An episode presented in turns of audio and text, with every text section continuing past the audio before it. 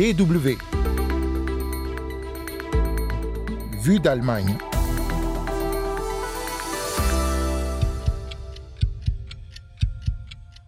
Es ist aber, meine Damen und Herren, notwendig geworden, dass wir sehr sorgsam überlegen, wo die Aufnahmefähigkeit unserer Gesellschaft erschöpft ist. Il est devenu nécessaire de réfléchir sérieusement pour savoir quand les capacités d'accueil de notre société sont épuisées. 1973, le chancelier allemand de l'époque Willy Brandt, social-démocrate, parle immigration. Dix mois plus tard, l'Allemagne prendra une mesure radicale, elle stoppe le recrutement des travailleurs étrangers. 50 ans après, on revient sur ce tournant dans l'histoire de la migration en Allemagne. Et puis en seconde partie de ce magazine, direction le Mexique, où des dizaines de milliers de personnes ont disparu ces dernières années. La faute au trafic de drogue. Rencontre avec des familles qui cherchent leurs proches et ont aussi sorti un livre de recettes pour leur rendre hommage. Un reportage à ne pas manquer. Mais d'abord, première partie et page d'histoire donc en Allemagne. Willkommen, soyez bienvenus.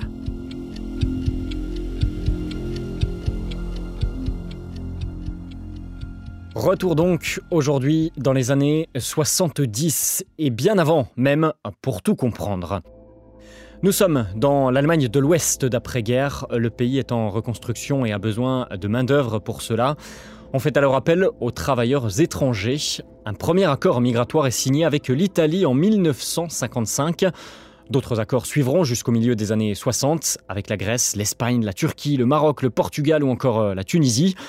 L'idée est simple, des hommes souvent viennent travailler en Allemagne, apportent leur contribution à l'économie, sont payés pour cela et repartent ensuite dans leur pays d'origine. Ces Gastarbeiter, littéralement travailleurs invités, affluent 14 millions de personnes entre 1955 et 1973. Beaucoup repartent aussi, ils seront 11 millions sur la période, mais pas tous. Le système en place arrive à ses limites, raconte aujourd'hui Eric Seils. Il est chercheur en sciences sociales à la fondation Hans Böckler en Allemagne.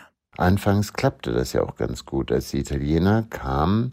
Au début, ça marchait très bien quand les Italiens sont arrivés, car ils sont repartis au bout d'un moment. C'était les années 50. Au début des années 60, cela a encore très bien fonctionné. Äh,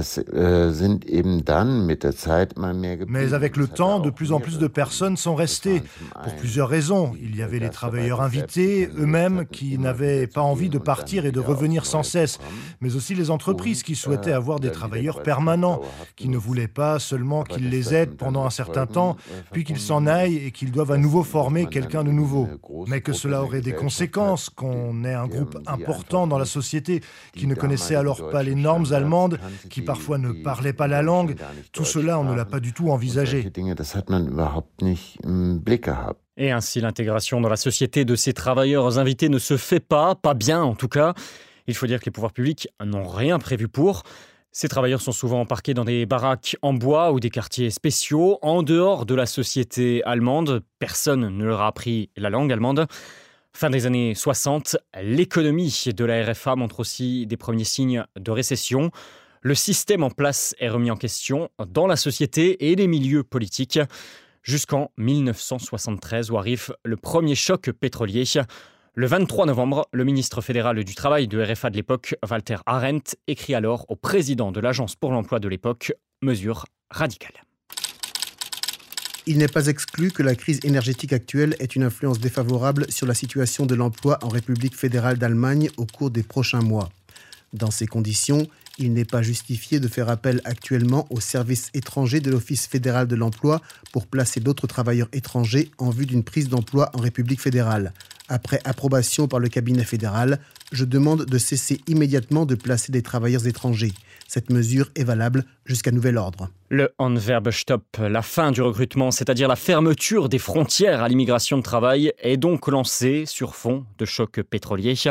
Un facteur déclencheur cette année-là, mais qui n'explique alors pas tout à l'époque, détaille le chercheur Eric Zeiss. L'année 1972 avait été un record concernant le nombre d'arrivées. L'augmentation du prix du pétrole en 1973 a été la raison invoquée. On a pris cela comme motif, mais la vraie raison était que l'on se demandait ce que nous faisions.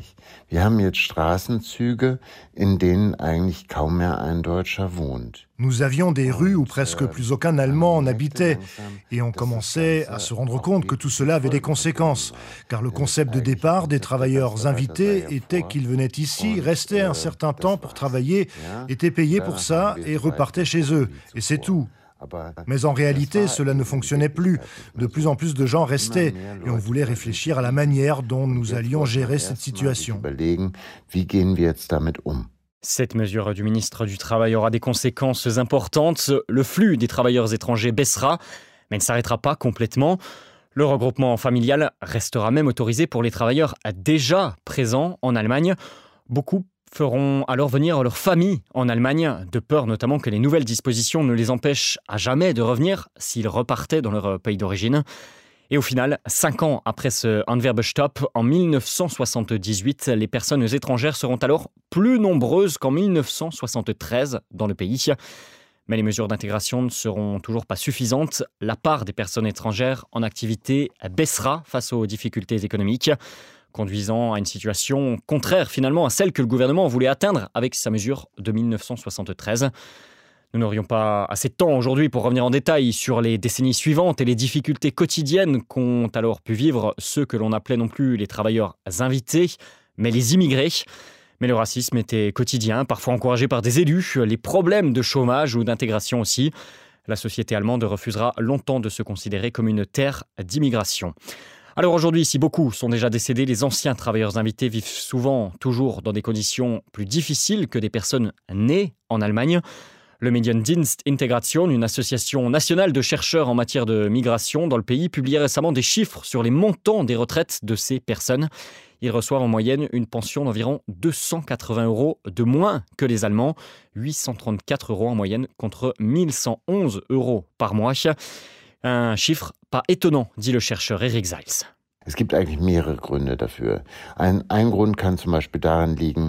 Il y a en fait plusieurs raisons à cela. L'une d'entre elles peut être liée au fait qu'ils venaient de pays qui n'avaient pas de bon système de retraite et qu'ils sont arrivés ici sans aucun droit à la retraite. Ici, ils gagnaient relativement bien leur vie, car le plan était qu'ils repartent et qu'ils ne fassent des heures de travail que pendant une courte période, et souvent dans des grandes entreprises industrielles qui payaient relativement bien. Aber dann in der Zeit nach dem Anwerbestopp Mais après cette mesure d'arrêt du recrutement, puis la première crise du pétrole, puis la seconde, il y a eu une vague de désindustrialisation. Et les premiers dont on n'avait plus besoin étaient ces travailleurs immigrés qui étaient justement actifs dans le secteur que les Allemands voulaient quitter, à savoir une industrie minière sale et qui faisait aussi justement les jobs dont on n'avait plus besoin, les jobs simples. Et ensuite, ils ont dû travailler dans le secteur des services et on continue à exercer des activités simples, ceux qui avaient alors peu de qualifications et offrait un faible salaire. Et puis, bien sûr, il n'avait que peu de droits au chômage. Et il faut aussi compter les périodes de chômage pour la retraite. Il reste toutefois aussi des histoires positives, celles par exemple d'actuels ministres, enfants ou petits-enfants d'anciens travailleurs invités. Le chercheur Eric Zeiss, que vous entendiez, raconte aussi le cas de Gur Zain, ancien fils d'un ouvrier turc venu travailler chez Ford en Allemagne dans les années 70. Il est le cofondateur de BioNTech, une entreprise que vous connaissez certainement au moins de nom, et concepteur du vaccin de l'entreprise contre la Covid-19.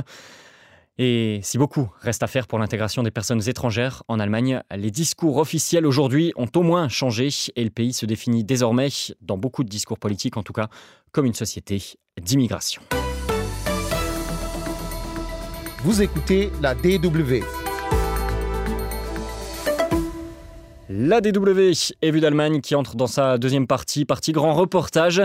Direction le Mexique maintenant, où le drame des disparitions forcées est une réalité pour euh, beaucoup de familles. Plus de 110 000 personnes sont officiellement disparues là-bas, la plupart depuis 2006 et le début de la guerre contre le narcotrafic décidé par l'administration de l'époque. Les personnes euh, disparues sont victimes des cartels de la drogue, du crime organisé, voire même victimes d'opérations de police avec des fonctionnaires parfois corrompus là-bas. Alors face à ces drames, les proches sont souvent délaissés et ils organisent parfois eux-mêmes des fouilles pour trouver des restes de personnes disparues qui seraient décédées. Une autre initiative aussi est née dans le centre du Mexique. Des collectifs de recherche ont participé à la création d'un livre de recettes pour honorer la mémoire de leurs proches. Explication et reportage de Julien Delacour dans l'état de Guanajuato. Huevos, frijoles, les œufs à la mexicaine avec des haricots frits, une recette que Yadira Martinez connaît par cœur. Son fils Jaime lui demandait constamment de lui préparer avant sa disparition inexpliquée à l'âge de 22 ans. Dans la cuisine, une grande photo de lui trône avec un message Je te cherche pour vivre, je vis pour te chercher.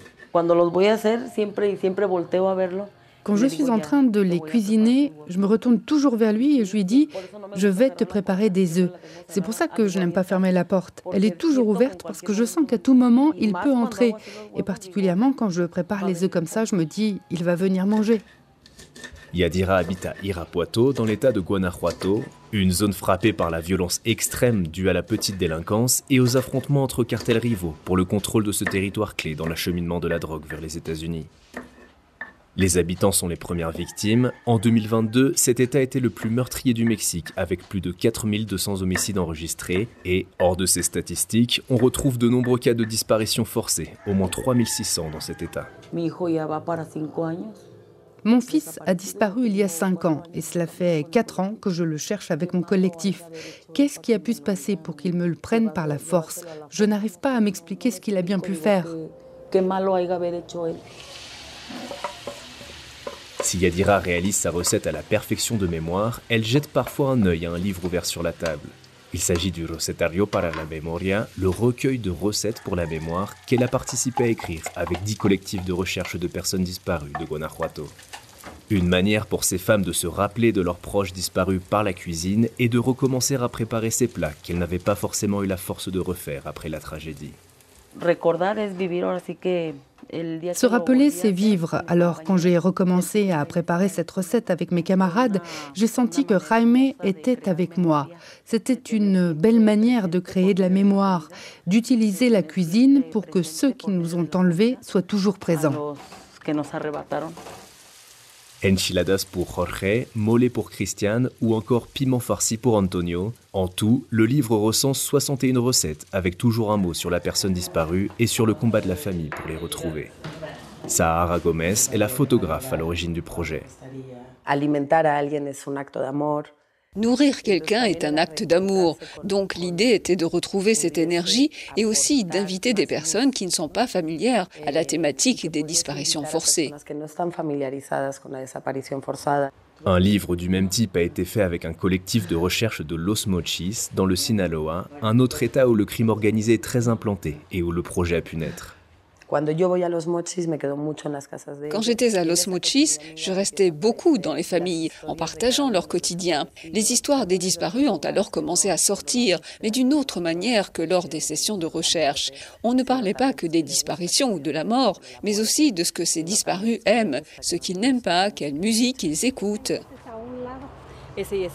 La moitié des bénéfices de la vente de ces livres est reversée aux différents collectifs qui ont participé. Cela sert notamment à financer les sessions de recherche, comme ici à Penjamo, dans le sud de Guanajuato, où le collectif de Yadira Martinez, Hasta Encontrarte, jusqu'à te retrouver, organise une fouille sur la base d'un signalement anonyme.